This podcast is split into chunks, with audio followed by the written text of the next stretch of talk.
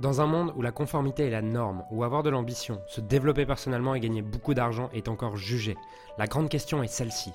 Comment des entrepreneurs et des coachs comme nous, qui transformons la vie de nos clients, qui ne peuvent pas et qui ne veulent pas choisir entre le sens et l'argent, entre l'impact et la liberté, entre la vie de nos rêves et faire une différence dans la vie de milliers de clients, comment nous pouvons amener nos entreprises à générer des millions sans y sacrifier notre authenticité, notre intégrité et ce qui est vraiment important pour nous?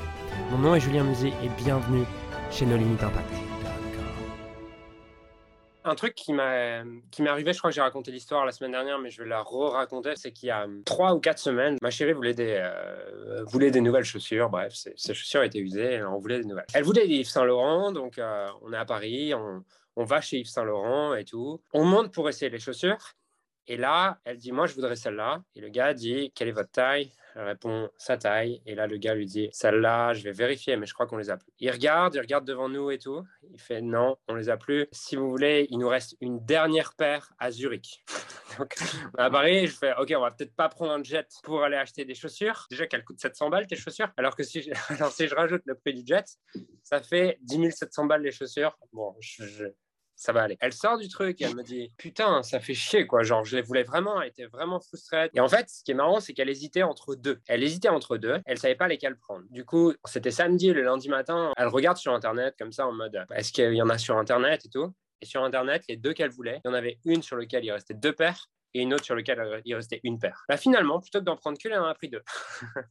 Parce qu'elle a compris que c'était rare et que quand ça existait, je devais le saisir. Et j'ai trouvé ça très intéressant comme expérience de voir à quel point, quand c'est réellement rare, ton désir de l'avoir augmente, ta peur de passer à côté augmente, et du coup, le truc commence à avoir beaucoup plus de valeur dans ta tête. C'est-à-dire qu'avant qu'on aille chez Saint-Laurent, il y en avait une qu'elle aimait et une autre, elle se disait, ouais, il y en a une qu'elle voulait vraiment. C'était sûr, elle allait l'acheter. Mais la deuxième, c'était en mode optionnel, quoi. Enfin, elle est belle, mais je me vois pas l'acheter. Au moment où elle a vu, où elle s'est rendue compte par l'expérience que c'était compliqué d'avoir la deuxième, boum, elle a acheté.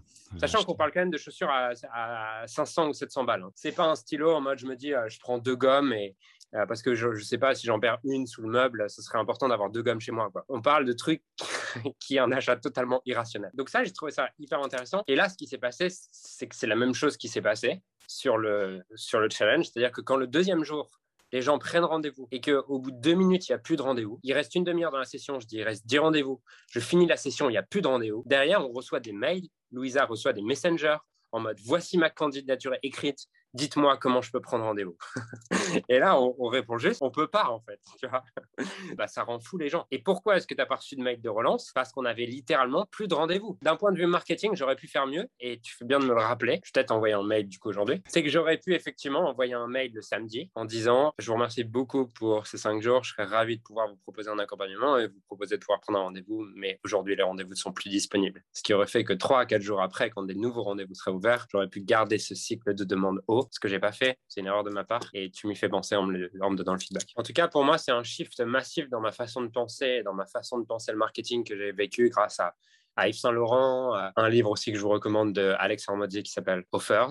Euh, j'ai beaucoup geeké son contenu ces derniers, ces derniers mois. C'est un mec qui fait 100 millions par an. Et justement, cette phrase, When you raise the demand, cut the supply, elle vient de son livre et elle m'a vraiment marqué. C'est un shift que je vais faire dans mon marketing, en tout cas, dans mon marketing dans la suite. C'est vraiment. Dans le passé, en fait, j'avais toujours, je mettais toujours un nombre de places en mode objectif haut pour moi. Tu vois, je me dis, ah, je vais me challenger, je vais faire rentrer, par exemple, 100 personnes. Alors que si je pousse pas, je vais en faire rentrer 60 et 100 personnes, c'est presque un objectif inatteignable, mais je le mets. Et en fait, dans le passé, du coup, je disais, il y a, 100, il y a que 100 places. Sauf qu'il n'y a que 100 places, bah, tu fais rentrer 10 places le premier webinaire, 20 places le premier webinaire. En gros, il y a zéro scarcity. Et là, pour moi, c'est un chiffre de mindset de me dire à partir d'aujourd'hui, j'ai commencé à le faire, je vais toujours me dire que je laisse de l'argent sur la table sur cette campagne, volontairement, et par contre, je crée le futur. Je te donne un exemple. Là, j'ai lancé à un produit de formation, la méthode de coaching qu'on utilise, il n'y a que 12 places. Il n'y a vraiment que 12 places. Ce qui est intéressant, c'est que j'ai reçu 20 mails. J'ai répondu aux mails en donnant le prix, le bon de commande. Je me fais pas chier avec un appel. Le prix, c'est 5000 euros. Et en fait, comme les gens savent qu'il n'y a que 12 places, en fait, on a déjà validé 9 paiements. J'ai pas fait un appel. J'ai juste envoyé un lien de paiement par mail à 5000 euros. Et je veux arriver, je vais renvoyer un mail justement pour avoir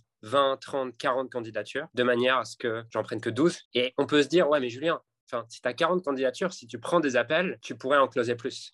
Ouais, je pourrais en closer plus effectivement maintenant, Mais sur le long terme, si j'apprends à mon audience et à mes clients que quand je lance une offre, tu as intérêt à la saisir maintenant, sur le long terme, je gagne beaucoup plus d'argent. Ça demande juste un truc. C'est comme la bouffe. Ça demande de t'arrêter alors que tu as encore faim. Ça demande de t'arrêter au milieu du fondant au chocolat. Mais de te dire, comme ça, il m'en restera demain du fondant au chocolat. Je fais 50K, mais genre sans closer, sans rien, rien. Juste envoyer un putain d'email. Tu te dis, OK, il y a 12 personnes qui attendent encore, qui sont prêts si je leur envoie le, le mail et le lien de paiement ils vont me redonner 50K. Est-ce qu'un mail, ça vaut le coup Ça vaut 50K sans closer, sans rien, sans effort, sans commission, rien? Si je pense un peu plus long terme, mais je pense à un an, deux ans, trois ans, si j'apprends à mes clients que cette formation, elle est rare et que le jour même où je la lance, elle est plus là, et eh ben dans le futur, tu vas vouloir acheter. Et c'est un truc que Joe Dispenza a fait, sur lequel il a fini par m'avoir. Enfin, j'aime bien ce qu'il fait, mais je suis pas un fan au point d'acheter le premier jour. Pas du tout. Je vais être en mode, oh, ok, s'il y a un truc qui m'intéresse et que je sais pas quoi faire pendant ces trois jours, je vais aller. Et en fait, ce qui s'est passé, c'est que je voulais faire une retraite. Ça fait un an et demi que je veux faire une retraite avec lui. Et deux, trois dernières fois où j'ai voulu faire une retraite, j'étais en mode tranquille, tu vois. Je suis pas, je suis pas un fan en mode euh, sortie d'Apple avec Joe Dispenza. Donc, il envoie un mail, je me dis, OK, je le lirai plus tard.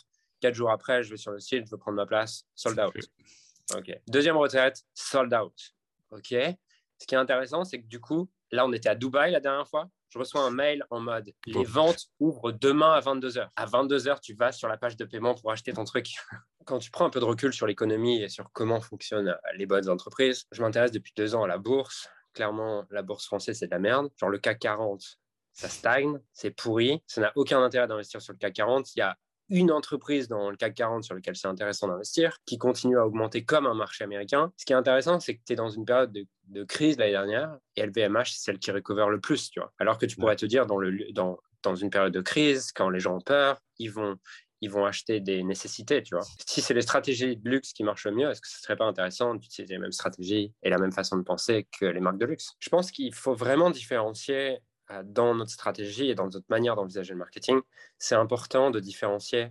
Euh, lorsque je propose un appel, tu vois, tu peux proposer différentes choses. Une candidature à un programme, là, tu vois, dans, le challenge, on a clairement positionné le truc comme c'est une candidature à un programme, en gros. C'est un call qui mène à l'appel. Si tu regardes un peu les marques de luxe, en fait, tu peux toujours parler à un représentant. Tu vois, tu peux toujours parler à un représentant. Tu seras toujours super bien accueilli, même si tu n'as pas le produit que tu veux tu auras toujours été bien accueilli et tu auras toujours une relation avec la marque. À mon avis, si tu positionnes les appels comme des appels diagnostiques, tu vois, ou des appels diagnostiques et des appels euh, de consulting, des appels stratégiques, des appels qui te donnent une direction, tu n'as pas à mettre une limite de nom. Par contre, dès lors qu'il s'agit de place dans un programme, il s'agit d'acheter un produit, acheter un produit doit être rare doit être difficile, doit avoir de la scarcity. Voilà comment je pense que ça doit être. Lorsque tu le positionnes comme un produit, ça doit être rare. Lorsque tu le positionnes comme de l'aide et de la relation avec la marque, il y a moins besoin de cette rareté, je pense. J'ai créé récemment un groupe Facebook qui rassemble un groupe d'entrepreneurs ayant pour mission de servir ceux que nous avons été appelés à servir.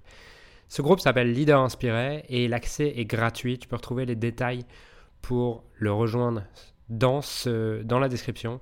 Et Leader Inspiré, c'est une communauté d'entrepreneurs et d'experts ayant réellement envie de faire une différence dans la vie de leurs clients et d'être magnifiquement payés pour ça. Le but de cette communauté, c'est d'aligner de plus en plus son business avec son cœur et qu'il en ait profondément augmenté ses revenus drastiquement, faire une différence dans la vie de plus en plus de clients tout en devenant libre et en mettant son entreprise au service de sa vie et pas l'inverse. Donc, dans ce groupe, tu retrouveras interviews d'experts internationaux, QA collaboratifs, formations exclusives et gratuites, notamment réservées à nos clients privés, des programmes de coaching et de formation, et surtout une communauté de leaders inspirés faisant du business avec le cœur. Donc, si tu n'as pas encore rejoint cette communauté, je t'invite à la rejoindre en utilisant le lien qui se trouve dans la description. Et j'ai hâte de te retrouver également à l'intérieur du, du groupe qui est l'endroit dans lequel je partage le plus de contenu en ce moment et je suis le plus au service de tes rêves donc rejoins-le maintenant. Alors j'aimerais sincèrement te remercier de m'avoir rejoint et de m'avoir écouté aujourd'hui. J'espère sincèrement que ce que j'ai pu partager avec toi aujourd'hui a pu réellement t'aider et surtout va t'aider à créer un business qui génère des millions tout en servant les autres et en créant la vie de tes rêves. Cet épisode t'a aidé aujourd'hui, alors assure-toi de le partager avec quelqu'un d'autre que toi qui en a besoin. Cette mission de créer un monde dans lequel les coachs et les entrepreneurs impactent le monde tout en créant la vie, leur rêve ne pourra être atteint que lorsque nous partagerons avec les autres ce qui nous a aidés. Donc je t'invite à le partager dès maintenant. Et encore merci et on se retrouve très bientôt pour un prochain épisode. Ciao